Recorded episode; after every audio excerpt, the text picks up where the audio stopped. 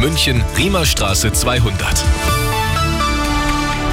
Schönen guten Morgen, es ist 8 Uhr. Die Nachricht mit Lisa Nagler. Zuerst das Wichtigste aus München und der Region.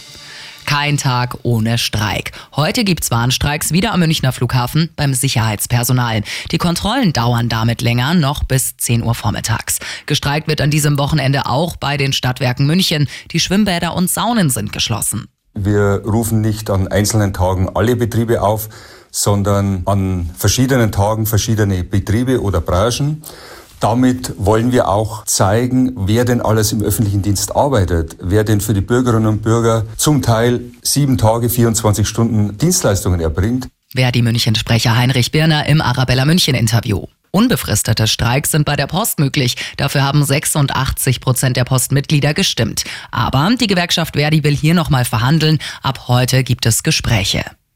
Die Polizei in Hamburg spricht von einer Amoktat. Bei einer Schießerei im Stadtteil Alsterdorf sind mindestens sieben Menschen getötet und acht weitere verletzt worden, heißt es in Medienberichten.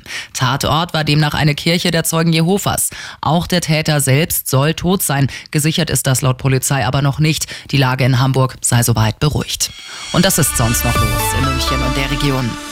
Wer mit der S-Bahn unterwegs ist, stellt sich an diesem und auch am kommenden Wochenende auf geänderte Routen und Schienenersatzverkehr ein. An der Stammstrecke wird wieder gebaut, am neuen digitalen Stellwerk am Ostbahnhof. Und auch in Leim gibt's Arbeiten zur zweiten Stammstrecke.